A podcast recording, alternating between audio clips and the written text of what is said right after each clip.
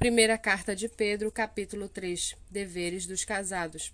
Igualmente vocês, esposas, estejam sujeitas, cada uma ao seu próprio marido, para que, se ele ainda não obedece à palavra, seja ganho sem palavra alguma por meio da conduta de sua esposa ao observar o comportamento honesto e cheio de temor que vocês têm. Que a beleza de vocês não seja exterior, como tranças nos cabelos, joias de ouro e vestidos finos, mas que ela esteja no ser interior, uma beleza permanente de um espírito manso e tranquilo, que é de grande valor diante de Deus.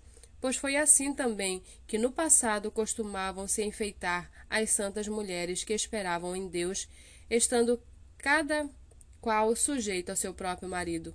Foi o que fez Sara, que obedeceu a Abraão, chamando-o de Senhor, da qual vocês se tornaram filhas, praticando o bem e não temendo perturbação alguma.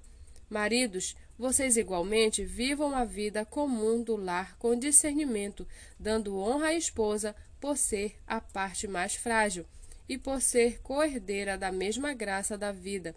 Agindo assim, as orações de vocês não serão interrompidas. Finalmente, tenham todos o mesmo modo de pensar, sejam compassivos, fraternalmente amigos, misericordiosos, humildes, não paguem mal com mal, nem ofensa com ofensa. Pelo contrário, respondam com palavras de bênção, pois para isso mesmo vocês foram chamados, a fim de receberem bênção por herança. Pois aquele que quer amar a vida e ter dias felizes, refreie a língua do mal e evite que os seus lábios falem palavras enganosas. Afaste-se do mal e pratique o bem. Busque a paz e empenhe-se por alcançá-la, porque os olhos do Senhor repousam sobre os justos e os seus ouvidos estão abertos às suas súplicas, mas o rosto do Senhor está contra aqueles que praticam o mal. Ora, quem há de maltratá-los se vocês forem zelosos na prática do bem? Mas mesmo que venham a sofrer por causa da justiça, vocês são bem-aventurados. Não tenham medo das ameaças, nem fiquem angustiados. Pelo contrário, santifiquem a Cristo como Senhor no seu coração, estando sempre preparados para responder a todo aquele que pedir razão da esperança que vocês têm.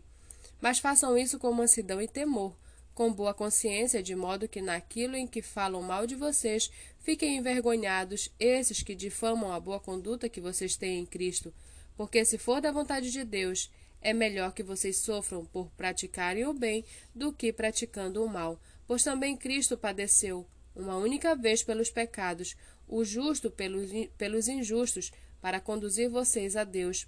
Morto sim na carne, mas vivificado no espírito, no qual também foi e pregou os espíritos em prisão, os quais no outro tempo foram desobedientes, quando Deus aguardava com paciência nos dias de Noé enquanto se preparava a arca, na qual poucas pessoas, apenas oito, foram salvas através da água.